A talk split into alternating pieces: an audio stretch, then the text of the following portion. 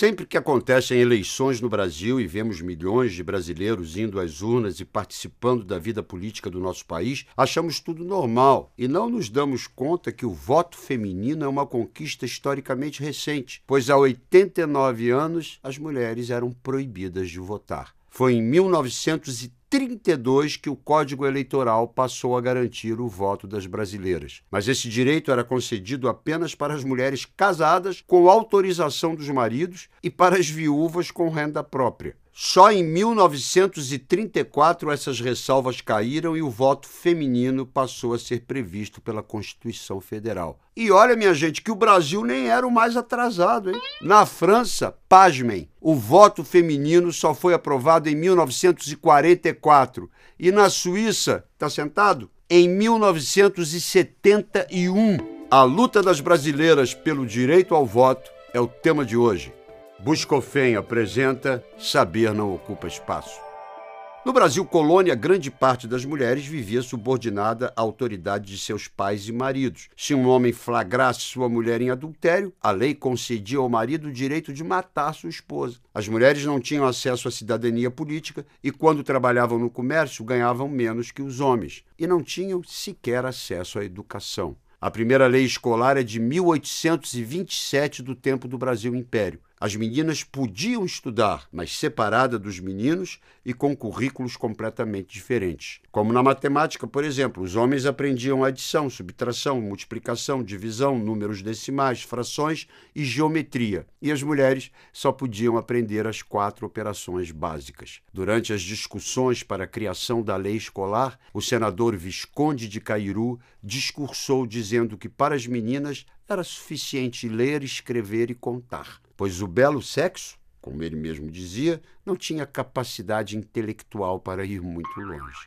O senador Marquês de Caravelas concordava, alegando que o importante é que as meninas fossem bem instruídas na economia de casa, para que o marido não se visse obrigado a entrar nos arranjos domésticos. Quer dizer, Parece que o grande medo dos homens do século XIX era encarar uma pia cheia de louça suja. Num discurso no Senado em 1826, Dom Pedro I chegou a pedir a deputados e senadores que priorizassem nos projetos de lei a educação da mocidade de ambos os sexos mas não foi o que a maioria decidiu. O Visconde de Cairu chegou a dizer que os estudos poderiam corromper as mulheres. Eu sei que isso parece absurdo, impossível, mas todas essas falas dos senadores são oficiais e estão guardadas no arquivo do Senado em Brasília, caso você queira pesquisar e passar raiva. A luta pelo sufrágio feminino seguia em frente. Em 1868, ainda no Brasil imperial e escravocrata, sob as iniciais ARTS, uma mulher publica o Tratado sobre Emancipação Política da Mulher e Direito de Votar,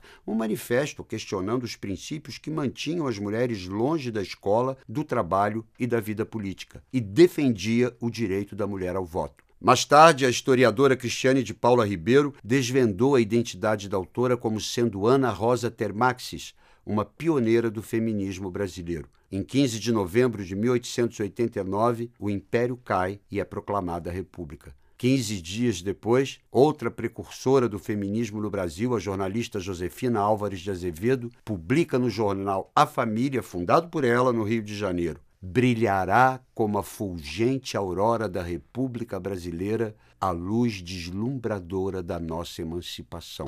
A jornalista sabia que seria elaborada uma nova Constituição e, para isso, seria criada uma Assembleia Constituinte. Pela regra provisória da República, as mulheres já estavam excluídas do direito ao voto. Algumas mulheres solicitavam o direito que eram avaliados pelos juízes eleitorais caso a caso. O voto feminino era uma exceção, mas as mulheres queriam que fosse a regra. Josefina então teve uma ideia genial. Criou uma campanha pelo sufrágio feminino e, como instrumento de luta, escreveu uma peça de teatro chamada O Voto Feminino, comédia escrita em 1890 que foi encenada no Teatro Recreio, no Rio de Janeiro. A peça foi encenada várias vezes no Rio de Janeiro e foi levada à França, no momento em que as mulheres do mundo todo lutavam pelo direito ao voto. A Constituinte aconteceu. E durante o anteprojeto, alguns opositores da emancipação feminina chegaram a declarar que a mulher não possuía o mesmo valor que o homem no Estado, que não tinha capacidade para votar e que a decretação do voto feminino significaria a degradação da família brasileira e da figura da mulher. Olha que absurdo. O movimento sufragista só tomaria corpo na década de 1910, com a liderança da professora Leonilda Daltro, fundadora do Partido Republicano Feminino. Mas esse direito só chegaria no dia 24 de fevereiro de 1932, sob o governo provisório de Getúlio Vargas, e mesmo assim com limitações. Foi só dois anos depois que o voto feminino passou a ser previsto pela Constituição Federal. Muitas mulheres participaram dessa luta, como a advogada Berta Lutz. Finalmente, em 1934, a lei determinava que é eleitor o cidadão maior de 21 anos, sem distinção de sexo. O voto é um direito que todo cidadão deve exercer com consciência e orgulho, porque ele carrega a história de muita gente que lutou pela democracia e pela liberdade. Espero que você tenha gostado de saber um pouco sobre a conquista do voto feminino, porque saber, minha gente, nunca, nunca ocupa espaço. Um oferecimento Buscofem.